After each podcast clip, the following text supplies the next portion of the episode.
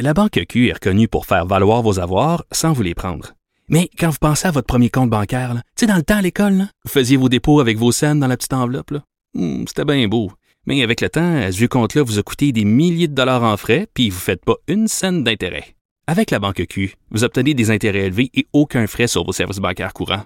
Autrement dit, ça fait pas mal plus de scènes dans votre enveloppe, ça. Banque Q. Faites valoir vos avoirs. Visitez banqueq.ca pour en savoir plus.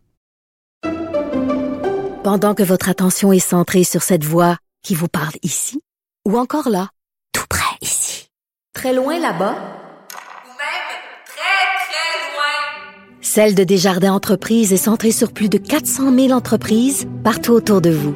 Depuis plus de 120 ans, nos équipes dédiées accompagnent les entrepreneurs d'ici à chaque étape pour qu'ils puissent rester centrés sur ce qui compte, la croissance de leur entreprise. Avertissement. Cette émission peut provoquer des débats et des prises de position pas comme les autres.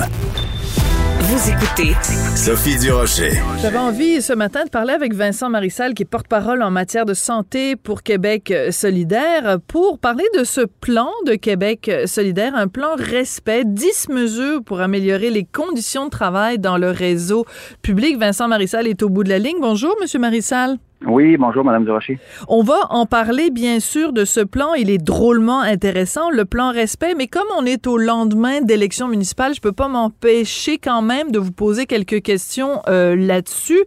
Quand vous voyez euh, autant de femmes, quand vous voyez autant de jeunes, quand vous voyez autant de gens issus de différentes communautés euh, ethniques, de minorités visibles, d'immigrants récents, ça vous fait un petit velours, Monsieur Marissal?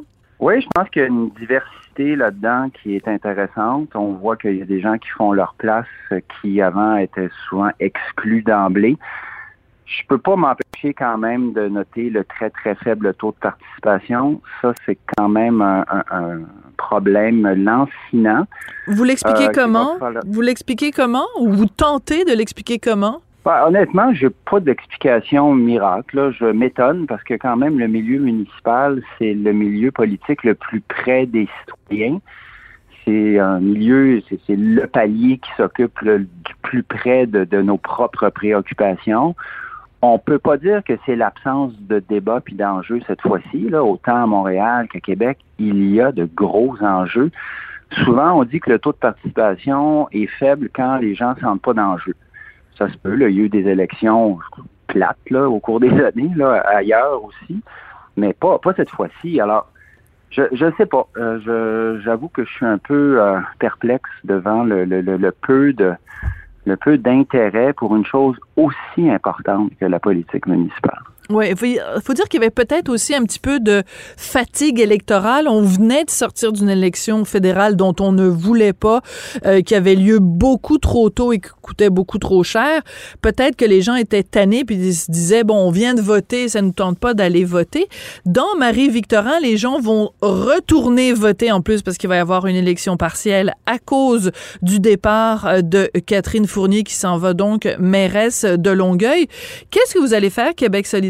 avec euh, cette circonscription, Marie-Victorin? Allez-vous proposer un candidat ou vous allez dérouler le tapis rouge pour Paul Saint-Pierre Plamondon? Non, nonobstant les décisions du chef du PQ, on, présentera euh, assurément un ou une candidate. Euh, je crois qu'il y a des discussions en cours, donc je, ne suis pas dans le secret des dieux. De un, de deux, je m'avancerai pas, mais à votre question, est-ce qu'on sera là? La réponse est oui.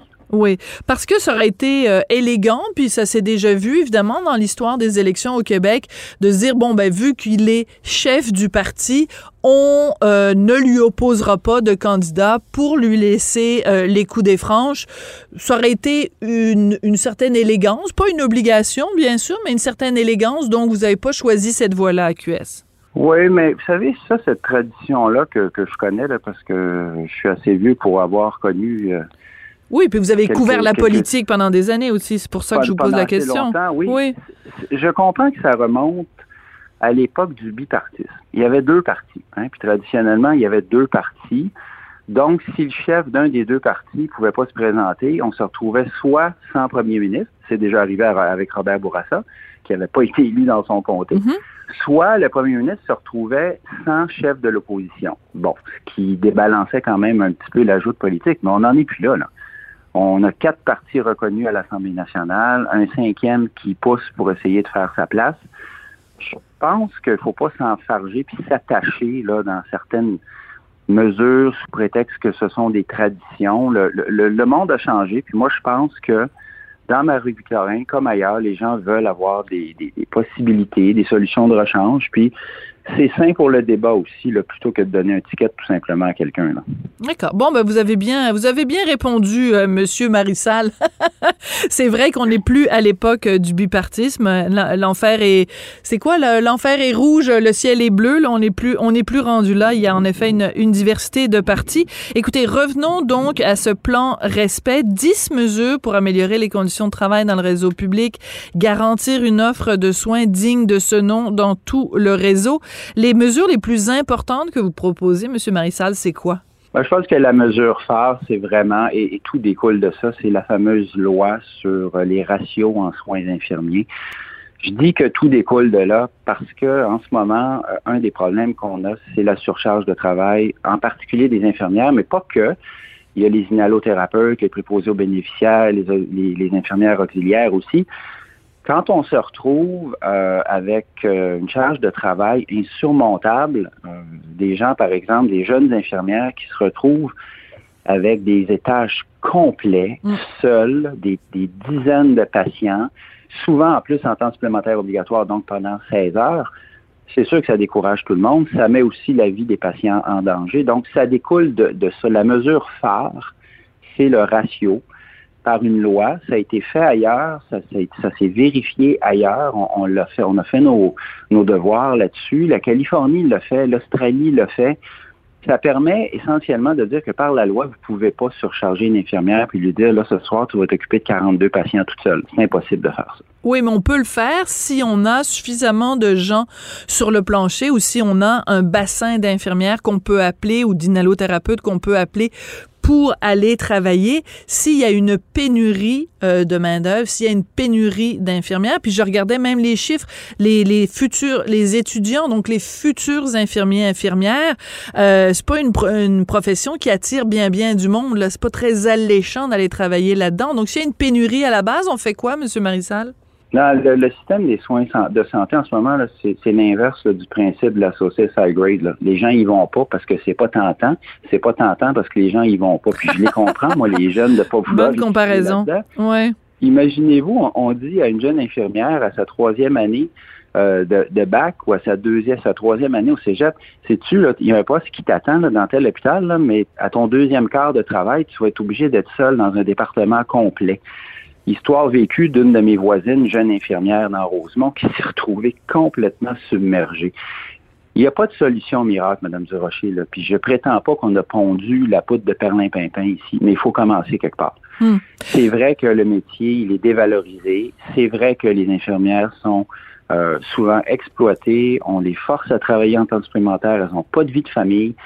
Mais il y a des infirmières. Le problème, c'est qu'elles quittent vers les agences privées justement pour se trouver un, semblant de, de vie, un semblant de, de- de conciliation famille-travail. Il faut les ramener dans le public, tout simplement. Ou alors, elle quitte pour aller travailler dans le réseau anglophone.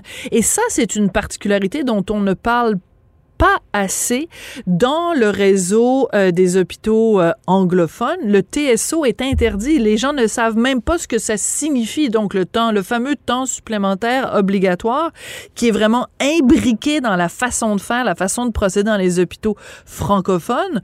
Euh, dans le réseau anglais, on a trouvé d'autres façons de s'assurer que quarts de travail soient remplis. Il n'y a aucune infirmière dans les hôpitaux anglophones, que ce soit au CUSUM, que ce soit au Jewish ou ailleurs, qui euh, fait face à du TSO. Et comment se fait-il que les hôpitaux anglophones ont compris quelque chose que les, les, les hôpitaux francophones n'ont pas compris, M. Marissal?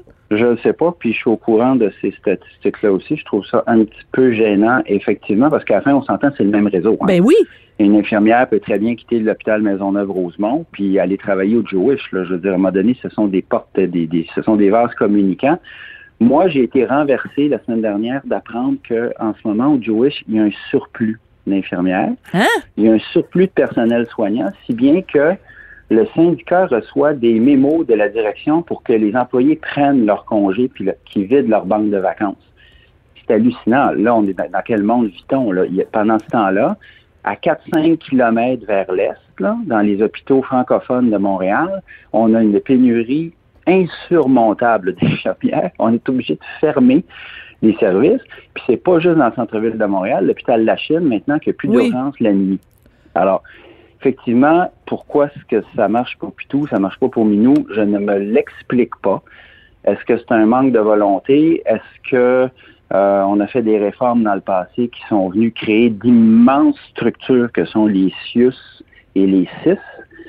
Ça se peut. En tout cas, on s'est éloigné beaucoup, beaucoup du principe de gestion locale avec ça. Oui. Un autre euh, élément important de votre fameux plan euh, respect, puis vous avez le don pour trouver des, des noms accrocheurs. Le plan respect, évidemment, personne n'est contre la vertu, donc personne n'est contre le respect. Un des aspects importants, c'est euh, le, fait de protéger les lanceurs d'alerte. Euh, vous affirmez qu'il faut combattre l'omerta dans le réseau euh, public. Comment on fait ça? Comment on les protège, les lanceurs ou les lanceuses d'alerte? Et comment on fait pour combattre justement cette fameuse omerta? On change la loi qui a été déposée il y a quelques années à Québec, qui est un pas dans la bonne direction, mais qui est incomplète. La loi permet pas euh, par exemple, d'aller directement vers les médias sous peine de représailles. Donc, quelqu'un qui vit quelque chose peut pas aller soit à la police directement ou soit directement aux médias. Tu obligé de passer par une structure en place. Mais là, évidemment, vous vous retrouvez à dénoncer les gens que vous voulez dénoncer. Alors, ça, il n'y a comme pas de, de logique là-dedans. La loi sur les lanceurs d'alerte elle est incomplète. Euh, la protectrice du citoyen l'a dit, la vérificatrice générale l'a dit. Moi, j'ai déposé un projet de loi là-dessus euh, avant, avant l'ajournement. Donc, mon projet de loi est mort au feuilleton, mais on peut le ramener n'importe quand. C'est un projet de loi assez simple qui dit qu'il faut tout simplement ouvrir plus largement les recours. Parce qu'en ce moment, dans le réseau de la santé, c'est dit comme ça, si une infirmière ou un préposé ou même des médecins. Moi, je connais des médecins qui se sont fait taper sur les doigts, là, puis qui ont, été, ont reçu des coups de téléphone de Québec parce qu'ils osaient critiquer dans les journaux. Certains le font la visière levée, là, puis ils se gênent pas, mais l'immense majorité, surtout les infirmières, les préposés aux bénéficiaires, ne peuvent pas, n'ont pas la liberté de parole parce qu'ils vont se faire taper sur les doigts. La CAQ avait promis de s'attaquer à ça. L'ancienne ministre de la Santé, Danielle McCann, avait dit c'est fini l'omerta dans le réseau de la santé. Oui, oui, ben, ben oui. C'est pas fini, pas du tout. oui, mais euh, excusez-moi, non, je ris parce que le nombre de, de, de fois pendant la, la le, au plus fort de la pandémie où euh, la, la, ministre McCann, quand elle était à la santé, euh, qu'elle disait quelque chose et que sur le terrain, ben, c'était complètement le contraire qui se passait. On l'a vu à tellement, à tellement de reprises. C'est un peu, c'est un petit peu décourageant euh, Monsieur Marissal, donc vous êtes porte-parole euh, en matière euh, de santé. Qu'est-ce que vous pensez de ça, le, bilan qu'on fait en ce moment? Je regarde quelqu'un comme, par exemple, Paul Brunet, qui, est pour les, droits des malades, qui dit la raison pour laquelle il y a tant de personnes âgées qui sont mortes au Québec dans les CHSLD, c'est parce qu'on fait de l'agisme systémique au Québec. Est-ce que vous trouvez que Monsieur Brunet exagère ou le terme juste pour décrire la situation au Québec? Je pense qu'on traite assez mal nos, personnes âgées, effectivement. Euh, la preuve a malheureusement été faite pendant la première et la deuxième vague de la COVID. Des gens mais, l'agisme systémique, est-ce que vous trouvez que c'est juste? Parce que je sais qu'évidemment, à Québec solidaire, vous, vous affirmez qu'il y a du racisme systémique au Québec. Est-ce que vous êtes prêt à dire également qu'il y a un agisme systémique au Québec? Les mots sont chargés ici, mais si c'est dans le système, puis qu'effectivement, à tous les niveaux, on se rend compte qu'on maltraite euh, les personnes âgées, moi, j'ai pas trop de problème de scrupule à utiliser ce terme-là. Je, pense que la preuve a été faite malheureusement que nos personnes âgées qui ont bien servi le Québec, on les a parquées dans des, des lieux infâmes, euh, sans personnel pour s'occuper d'eux. C'était pitoyable avant parce qu'on savait que les gens, ils étaient souvent dans leurs excréments, puis je vous en passe là, mm. des pires là, mais c'est devenu c'est devenu lamentable en raison de la pandémie, puis ces gens-là sont morts. Mm. Mais c'est tout notre réseau de santé qui, qui est mal en point et qui a été abandonné par les gouvernements par obsession de l'économie. Mm. Alors qu'on savait que la, population vieillit, ça c'est assez connu au Québec. On sait qu'il y a de plus en plus de médicaments qui coûtent de plus en plus cher, mais on, vise toujours l'économie, l'économie, au détriment des, des, soins de santé. Jean Rochon, la première entrevue qu'il m'a donnée il y a 25 ans, c'était sur l'importance des soins à domicile. 25 ans plus tard, on en parle encore. On en parle encore, puis euh, en effet, c'est pas, c'est un, un, créneau qui a été repris par d'autres ministres euh, par la suite. Vincent Marissal, porte-parole en matière de santé pour Québec solidaire, merci beaucoup. Fait plaisir, bonne journée. Et bonne chance avec votre plan respect. Parlant de respect, ben, mes plus grands respects à Jean-François Paquet, qui est réalisateur, metteur en ondes ici à l'émission. Merci aussi à Florence Lamoureux, qui, elle, est à la recherche. C'est Sophie Durocher. Je suis au micro avec plus grand plaisir du monde et j'y serai aussi demain. Merci beaucoup d'avoir été là, on se retrouve mercredi.